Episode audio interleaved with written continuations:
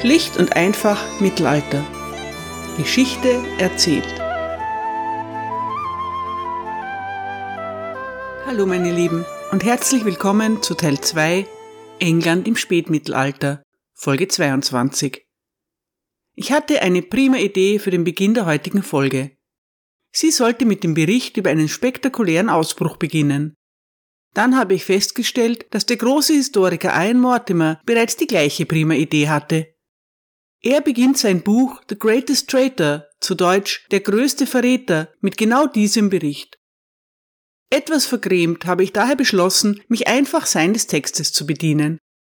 Ian Mortimer ist übrigens laut eigenen Angaben kein Nachfahre seines gleichnamigen Protagonisten. Hier also etwas gekürzt und von mir selbst übersetzt die ersten Seiten aus The Greatest Traitor. Zitat am 1. August 1323 lag ein 36-jähriger Mann in einer Kammer hoch oben im Tower of London.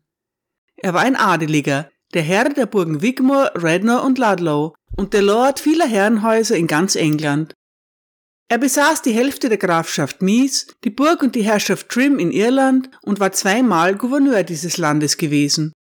Er war einer der erfahrensten Kommandanten der Welt, nachdem er Feldzüge in England, Schottland, Wales und Irland bestritten hatte. Aber er war auch der Gefangene von König Edward II. Er war zu lebenslanger Haft verurteilt worden, weil er zwei Jahre zuvor an einer Rebellion teilgenommen hatte. Der Name des Mannes war Sir Roger Mortimer, Lord Mortimer of Wigmore. Dass er ein Gefangener war, war nicht besonders bemerkenswert. Sehr viele Adelige im frühen 14. Jahrhundert befanden sich irgendwann in ihrer Karriere in Gefangenschaft. Bemerkenswert war, dass er noch am Leben war. Fast alle anderen Adeligen, die an der jüngsten Rebellion gegen König Edward teilgenommen hatten, waren tot, die meisten auf Befehl des Königs gehängt oder enthauptet. Diejenigen, die noch über der Erde waren, wie sein Onkel, ein 67-jähriger grauhaariger Kriegsveteran, wurden ohne Hoffnung auf Freilassung eingesperrt unter dem verhassten Sohn des Earl of Winchester, Hugh Dispenser, der dem König in einem Moment etwas zuflüsterte und im nächsten so tat, als wäre er selbst der König, bedeutete Gefangener zu sein, nicht nur dem Henker, sondern auch Attentätern ausgeliefert zu sein. Die Spannung war hoch. Kurz nach ihrer Kapitulation waren Sir Roger Mortimer und sein Onkel als Verräter zum Tode verurteilt worden. Dann waren sie begnadigt worden, aber es bestand immer noch die Gefahr, dass sie erneut heimlich zum Tode verurteilt würden. 18 Monate waren in dieser grimmigen Ungewissheit vergangen. In diesen anderthalb Jahren hatten der König und Hugh Dispenser ohne Einschränkung regiert. Für viele Beobachter war die Regierung außer Kontrolle geraten und in eine Tyrannei gestürzt, als der König und sein manipulativer Freund sich einer unkontrollierten Ausbeutung der königlichen Macht hingaben und sich an der Demütigung und Zerstörung derer erfreuten, die ihre Autorität in Frage stellten. Nur ein Mann wurde als ernsthafte Bedrohung für sie angesehen, obwohl er Gefangener war, Sir Roger Mortimer. Als sich die Meinung im Land gegen ihr Regime verhärtete, überzeugte Dispenser den König, dass sie die Gelegenheit nutzen sollten, um ihn zu vernichten. So einigten sie sich im Sommer 1323 darauf, Mortimer töten zu lassen. Als Termin wurde Anfang August festgelegt. Der Morgen des 1. August begann für die im Turm wie jeder andere. Auch der Nachmittag verlief nicht ungewöhnlich. Das frühe Abendessen sollte jedoch etwas Besonderes sein. Es war das Fest von St. Peter ad Vincula, des heiligen Peter in Ketten. Dessen Kapelle nahm eine Ecke des Turms ein und seine mystische Präsenz wachte innerhalb der Mauern. Das Schlemmen in der Halle des Schlosses wurde von viel Trinken begleitet. Bald war die Mehrheit der Wachen betrunken. Sie waren nicht nur betrunken, sondern verfielen zunehmend in einen von einem Leutnant herbeigeführten tiefen Schlaf. Er hatte dafür gesorgt, dass das Küchenpersonal der Garnison betäubenden Wein verabreichte. Als die Männer einschliefen oder umherstolperten, eilte der Leutnant zu der Zelle, in der Sir Roger Mortimer mit einem Mitgefangenen wartete. Kurze Zeit später hörten sie das Kratzen von Eisen auf Stein, als mit einem Brecheisen Steine aus der Zellenwand gestemmt wurden. Bald gab der weiche Mörtel nach, die Steine fielen hinaus und sie krochen durch ein ausgefranstes Loch in der Wand. Roger und seine beiden Gefährten eilten in die Küche. Der Koch, der über sein Personal herrschte, als wären sie seine feudalen Untertanen, brachte die anwesenden Küchenjungen und Diener zum Schweigen und stand Wache, während die drei Männer durch einen breiten Schornstein hinauf in die Morgenluft kletterten. Sie überquerten die Dächer des Palastes, kletterten auf den Mauergang, hinunter bis in die innere Vorburg und dann mit Strickleitern hinauf zur äußeren Ringmauer des Schlosses. Von der Spitze der Mauer ließen sie sich zu den sumpfigen Ufern des Flusses hinab. Ein Stück flussaufwärts trafen sie auf zwei Londoner, die sie bewaffneten und über den Fluss ruderten. In Greenwich am Südufer standen vier Soldaten mit zusätzlichen Pferden bereit, mit denen sie in der Dunkelheit nach Süden flohen. Sie wichen den Verfolgern des Königs aus, indem sie Seitenwege nach Portchester nahmen. Dort fanden sie ein verstecktes Ruderboot, das darauf wartete, sie zu einem Schiff nach Frankreich zu bringen. Zitat Ende. Roger Mortimer ist es als einem weniger Menschen gelungen, aus dem Tower of London zu fliehen. Das ist ein harter Schlag für Edward und Judy Spencer. Der englische Widerstand in Frankreich hat einen Anführer gefunden und einen ausgesprochen tüchtigen noch dazu. Heute geht es um Isabella von Frankreich und Roger Mortimer, die Wölfin und ihr Kommandant. Jetzt ist es also soweit. Ich bezeichne Isabella von Frankreich als die Wölfin.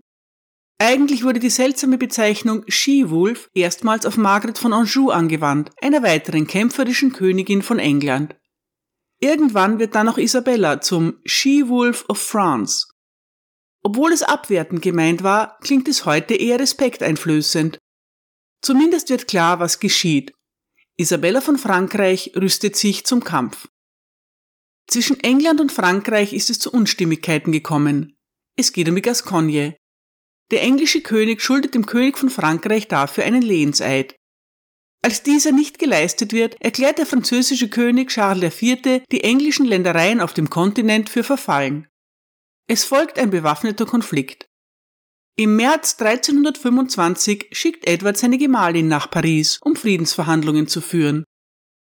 Isabella ist als Vermittlerin bestens geeignet, denn der König von Frankreich ist ihr Bruder. Die diplomatische Mission verläuft zunächst ganz nach Plan. Nach ihrer Ankunft trifft sich Isabella unterwegs mit ihrer Schwägerin Joan, der erst 15-jährigen dritten Frau von Charles IV. Dann reist sie weiter, um ihren Bruder zu treffen. Isabellas diplomatische Aufgabe ist nicht einfach. Schon bald schreibt sie ihrem Mann, dass sich Hoffnung und Aussichtslosigkeit abwechseln ein wichtiges Gebiet, das Angenais, will der französische König nicht mehr zurückgeben. Nach langem Hin und Her kommt es schließlich doch zu einer Vereinbarung. Es ist keine Sternstunde der englischen Diplomatie. Gemäß den Bedingungen dieses Vertrages soll Edward die Gascogne, das Ponthieu und Montreux an Charles übergeben, bis er dem französischen König gehuldigt hat. Nach der Huldigung würde Charles alle diese Ländereien an Edward zurückgeben, mit Ausnahme des Angenais. Der Besitz des Angenais soll Gegenstand eines Schiedsverfahrens durch französische Ritter sein. Isabella schreibt Edward, dass die Dinge so festgefahren sind, dass sie überlegt, nach Hause zurückzukehren. Sie habe einen letzten Appell an ihren Bruder gerichtet und erreicht, dass die Franzosen einem neuen Waffenstillstand zugestimmt hätten. Isabella schließt ihren Brief durchaus liebevoll mit einer Entschuldigung dafür, dass sie Edward nicht früher über all diese Entwicklungen informiert habe. Zitat mein sehr liebes Herz, mit Zustimmung eures Rates werde ich in diesen Teilen Frankreichs bleiben, solange ich eure Erlaubnis habe. Bei mir bleiben der Bischof von Norwich und mein Cousin, der Earl of Richmond.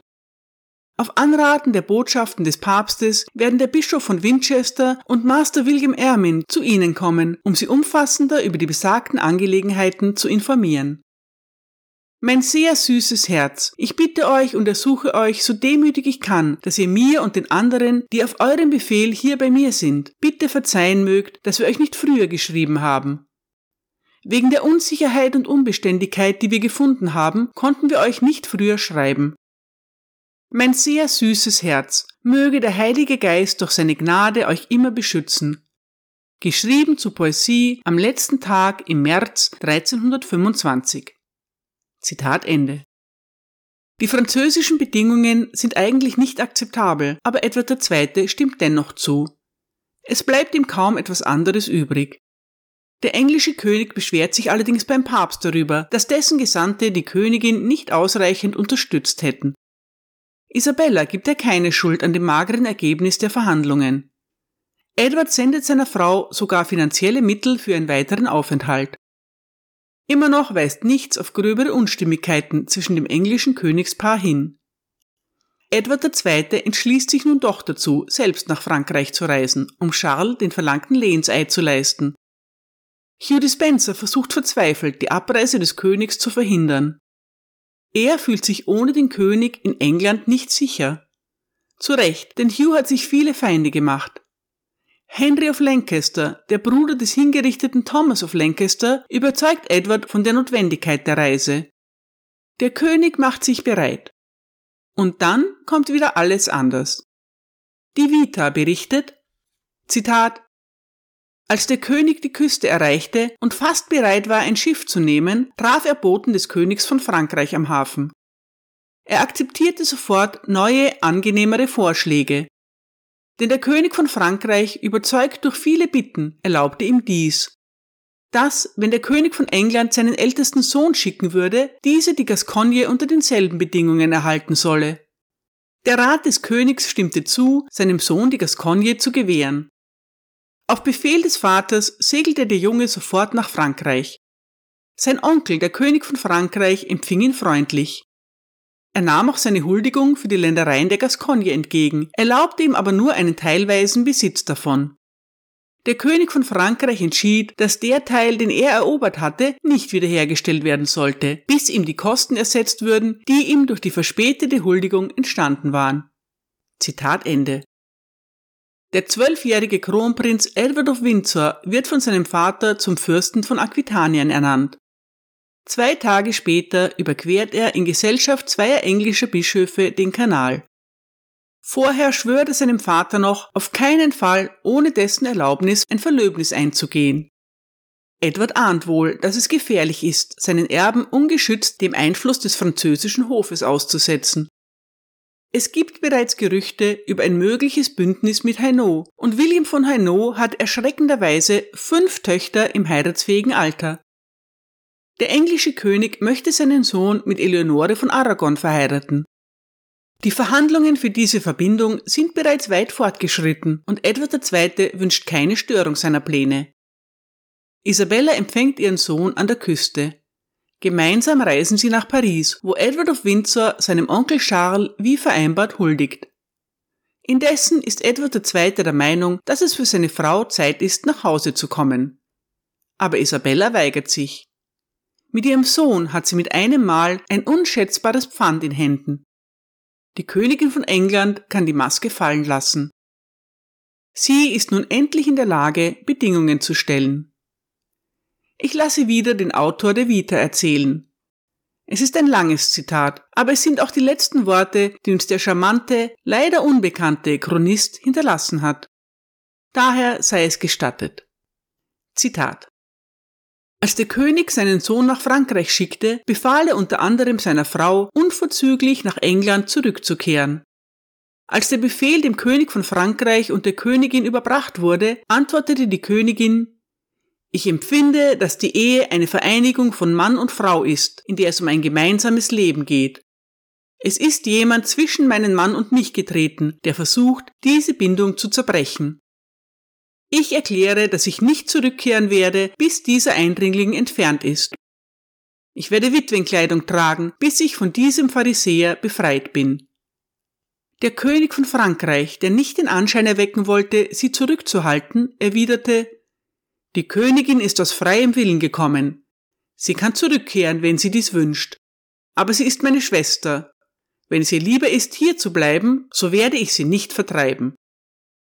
Boten kehrten zurück und berichteten dies alles dem König.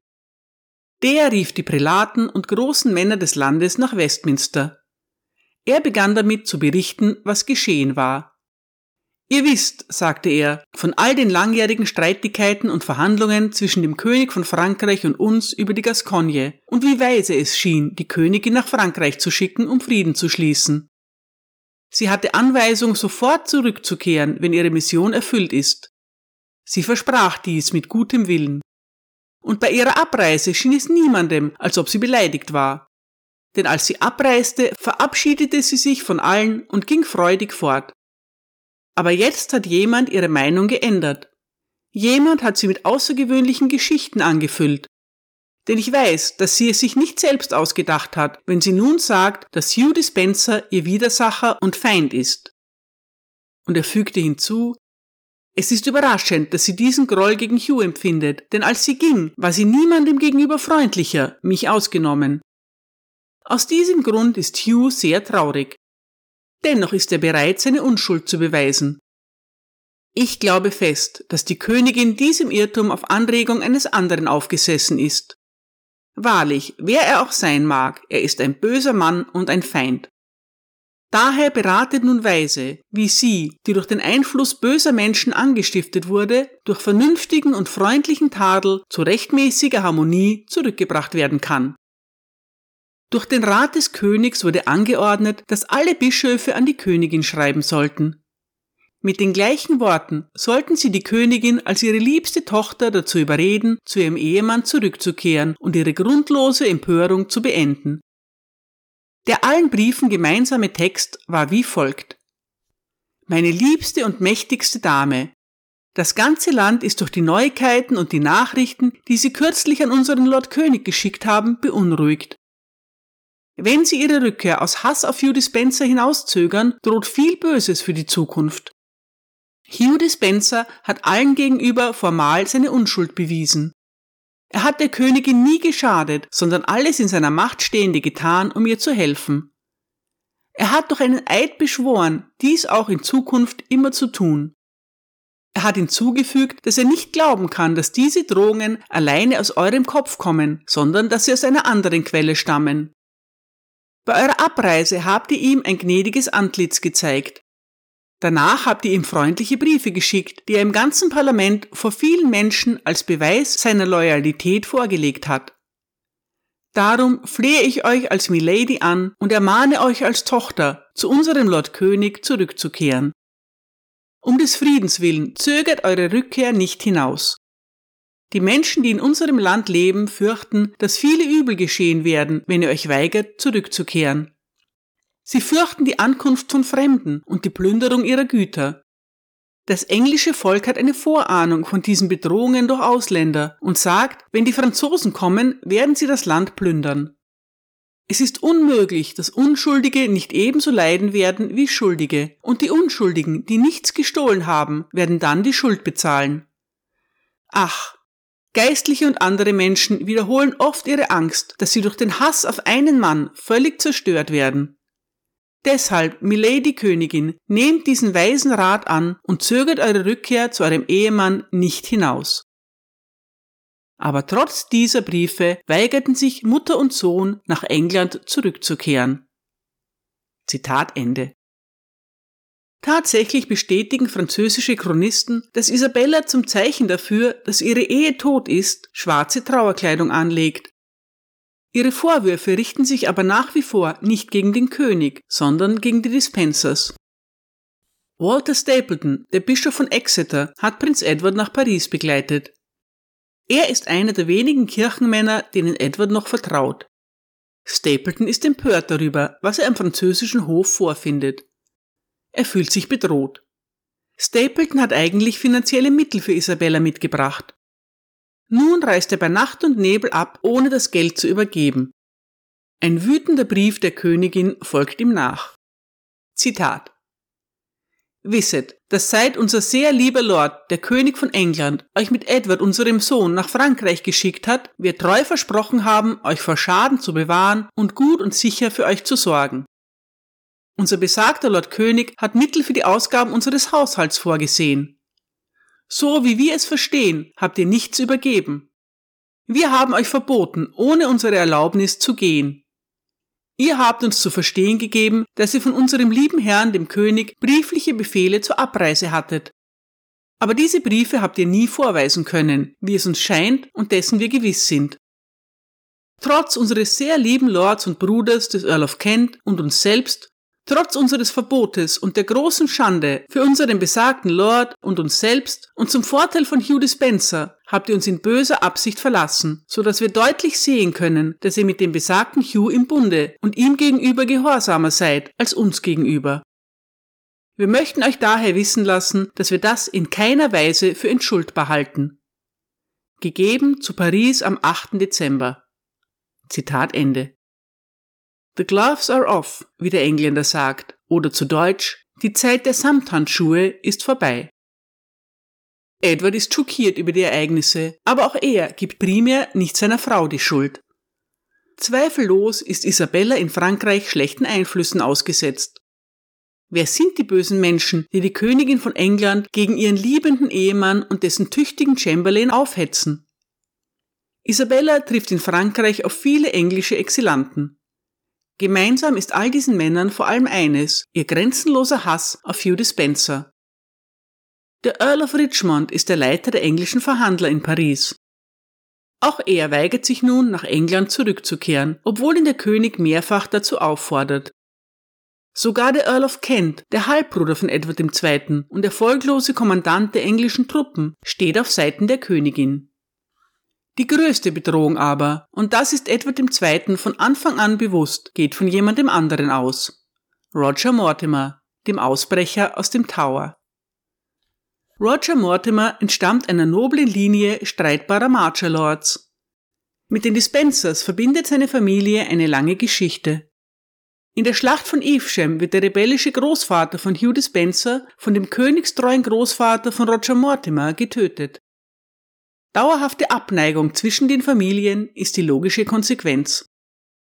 Roger Mortimer ist kein Earl, aber einer der mächtigsten und reichsten Barone von England. Er ist ein tüchtiger Ritter und in seiner Jugend ein Freund von Piers Gaveston. Zweimal dient er erfolgreich als Justiziar von Irland. Mortimer kämpft auch in Bannockburn, wo er in schottische Gefangenschaft gerät. Robert Bruce lässt ihn ohne Lösegeldzahlung ziehen. Er gibt Mortimer sogar das Privy Seal Edward II. mit, das diese dem König zurückbringt. Roger Mortimer engagiert sich auch politisch. Er gehört einer Delegation an, die mit Thomas of Lancaster über den Vertrag von League verhandelt und dient in einem Ausschuss zur Reform des königlichen Haushaltes. Roger ist mit Joan de Joinville verheiratet, einer der reichsten und nobelsten Erbinnen der walisischen Marchen. Das Paar bekommt in 17 Jahren mindestens zwölf Kinder. Joan begleitet ihren Mann häufig und folgt ihm auch nach Irland. Die Erfolgsgeschichte der Familie Mortimer endet mit dem Aufstieg der Dispensers. Als Roger Mortimer zum zweiten Mal von seinem Posten in Irland zurückkehrt, findet er England und vor allem die Marchen verändert vor. Plötzlich hat Judy Spencer dort das Sagen. Ihm werden auch Ländereien zugesprochen, die Mortimer für sich beansprucht. Dagegen zu protestieren erweist sich als nutzlos. Also wechselt Roger Mortimer ins Lager der Rebellen. Wie schon in früheren Folgen erzählt, endet der Dispenserkrieg mit einer Niederlage der Aufständischen. Viele englische Edelmänner werden hingerichtet, unter anderem der mächtige Earl of Lancaster. Roger Mortimer und sein gleichnamiger Onkel Roger Mortimer of Chirk ergeben sich. Sie entgehen der Hinrichtung und werden in den Tower gebracht. Ihre Verliese sind feucht und kalt und ihre Haftbedingungen sehr streng. Mortimer erweist sich als zäher Mann. Er hält durch. Hugh Dispenser aber weiß genau, dass Roger Mortimer nicht zu unterschätzen ist. Er plant, ihn aus dem Weg zu räumen. Als die Familie Mortimer davon Wind bekommt, ist klar, dass keine Zeit zu verlieren ist. Ein Fluchtplan wird entworfen und, wie eingangs geschildert, der waghalsige Versuch gelingt. Roger Mortimer verschwindet. Er ist 36 Jahre alt und hat außer dem nackten Leben alles verloren. Als Edward II. von Mortimers Flucht erfährt, bekommt er einen gewaltigen Wutanfall. Gerade als er geglaubt hat, seine Feinde endgültig besiegt zu haben, geht ihm einer durch die Lappen. Und es ist nicht irgendjemand. Roger Mortimer ist kein Earl, kein Mitglied der königlichen Familie, wie Thomas of Lancaster es war. Er ist aber im Gegensatz zu Lancaster äußerst clever und ein tüchtiger Stratege. Wie ernst Edward II. Roger Mortimer nimmt, zeigt seine panische Reaktion. Der König sendet Boten zu allen Sheriffs mit der Aufforderung, dass, Zitat, alle und besonders die Hüter des königlichen Friedens, Roger Mortimer of Wigmore, den Rebellen des Königs, mit einem Aufschrei verfolgen sollen und dass sie ihn lebend oder tot verhaften sollen. Zitat Ende. Jeder, der sich bei der Verfolgung als widerspenstig oder langsam erweist, wird der Beihilfe beschuldigt. Edward befiehlt seinen Spionen, alle Häfen zu überwachen. Sie sollen sich erkundigen, ob Roger bereits das Meer überquert hat und wenn ja, wer ihn mitgenommen hat und wohin er gegangen ist. Die Wächter von 80 Burgen erhalten Post vom königlichen Hof. Sie werden angewiesen, dafür zu sorgen, dass alle ihre Gefangenen sicher verwahrt bleiben und dass ihre Garnisonen in höchster Alarmbereitschaft sind. Der Justiziar von Wales muss alle walisischen Burgen für den Krieg vorbereiten und auch die irischen Burgen werden gesichert. Alle Turniere im ganzen Land werden abgesagt. Roger Mortimer ist nirgends zu finden. Edward II. fürchtet angeblich, dass er dabei ist, in Irland eine Armee aufzustellen und ihn anzugreifen. Sollte der englische König wirklich glauben, dass Mortimer so eine überstürzte Aktion im Sinn hat, unterschätzt er seinen Widersacher gewaltig. Roger Mortimer ist ein Draufgänger, aber suizidal ist er nicht. Schließlich bringen seine Spione dem englischen König die Nachricht, dass Mortimer in Frankreich bei seinem Onkel John de Fienne untergekommen ist. Der König schreibt de Fienne sofort einen wütenden Brief, in dem er sein Erstaunen darüber ausdrückt, dass einer seiner Vasallen einen Verräter der Krone beherbergt. Roger Mortimer sei unverzüglich zu verhaften. John de Fienne hält auch Ländereien in England. Trotzdem ignoriert er den Befehl. Roger Mortimer hat persönlich alles verloren. Einer seiner Söhne hat allerdings von seiner Großmutter mütterlicherseits Ländereien in Frankreich geerbt. Er ist in der Lage, seinen Vater zu unterstützen. Auch der kürzlich ausgebrochene Konflikt zwischen England und Frankreich kommt Roger entgegen. Charles IV. ist freudig dazu bereit, den Feind seines Feindes aufzunehmen. Roger Mortimer wird in allen Ehren am französischen Hof empfangen. Edward II. und Judy Spencer schäumen vor Wut, aber sie sind machtlos. Sie können ihren Frust nur an Rogers armer Ehefrau auslassen. Joan de Granville und ihre Kinder werden inhaftiert. Sie werden nicht in einen feuchten Kerker geworfen, aber ihre Haftbedingungen sind strenger als für adelige Frauen und Kinder üblich. Isabella und Roger Mortimer schließen unterdessen am französischen Hof ein Bündnis. Die beiden kennen einander seit vielen Jahren. Ihr gemeinsamer Feind Hugh Spencer schweißt sie nun zusammen. Schon bald brodelt die Gerüchteküche. Die englische Königin und der verbannte Ritter sollen ein Liebespaar sein. Angesichts des dramatischen Skandals um die Affären ihrer Schwägerinnen, den Isabella hautnah miterlebt hat, klingt das überraschend. Es scheint kaum glaubhaft, dass die Königin von England sich auf so ein Risiko einlässt. Ist es wirklich die große Romanze, als die so viele Autoren es gerne darstellen? Und wenn ja, wer liebt wen mehr? Wer braucht wen mehr? Die Antwort ist, beide brauchen einander. Und wie viel echte Liebe dabei im Spiel ist, ist, wie so oft, nicht zu ergründen. Sie sind natürlich ein Traumpaar. Die wunderschöne, vernachlässigte Königin und ihr strahlender Ritter, Roger ist 38 Jahre alt und Isabella 30. Zwei erwachsene Menschen, die bereits viel erlebt haben in der Blüte ihrer Jahre. Sie sind nun dazu bereit, gemeinsam den Kampf ihres Lebens aufzunehmen. Jetzt ist allen klar, wen Edward II. mit dem bösen Mann meint, der seine arme Frau gegen ihn aufgebracht hat. Der englische König erklärt nun öffentlich, dass die Königin sich gegen ihn gewendet hat. Er schreibt seinen Sheriffs, Zitat Die Königin wird nicht zum König kommen, noch wird sie seinem Sohn erlauben, zurückzukehren. Der König hat erfahren, dass die Königin den Rat von Mortimer annimmt, dem berüchtigten Rebellen und Feind des Königs. Zitat Ende. Edward II. erkennt seinen schweren Fehler, aber es ist zu spät. Verzweifelt schreibt er an seinen Sohn und versucht ihn zur Rückkehr zu bewegen. Hier ein Ausschnitt aus einem seiner Briefe. Mit Edward ist sein Sohn gemeint, Edward of Windsor. Zitat wenn die Königin sich gegenüber dem König so verhalten hätte, wie sie es gegenüber ihrem Herrn hätte tun sollen, wäre der König sehr bewegt, von ihrem Kummer oder ihrem Unglück zu erfahren.